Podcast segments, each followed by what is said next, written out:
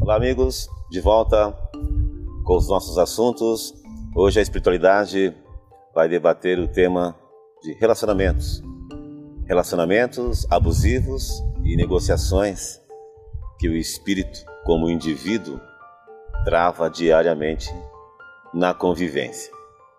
Estou lembrando que, como indivíduo, as escolhas devem ser respeitadas, negociadas diariamente, para que os relacionamentos abusivos não anulem o outro nem a individualidade do outro.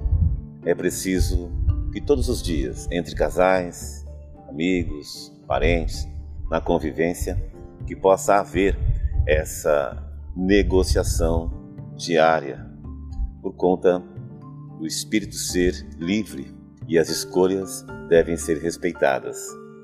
Nós sabemos o quanto é importante para a convivência que um não anule o outro.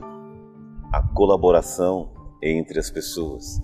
O filho colaborando com a mãe, o pai com o filho, todos que vivem em comunidade, dentro de uma família, dentro de uma sociedade, onde existe negociação, respeito à individualidade e essa mútua colaboração entre todos, o ambiente também se torna saudável, de alto nível social, humano e espiritual.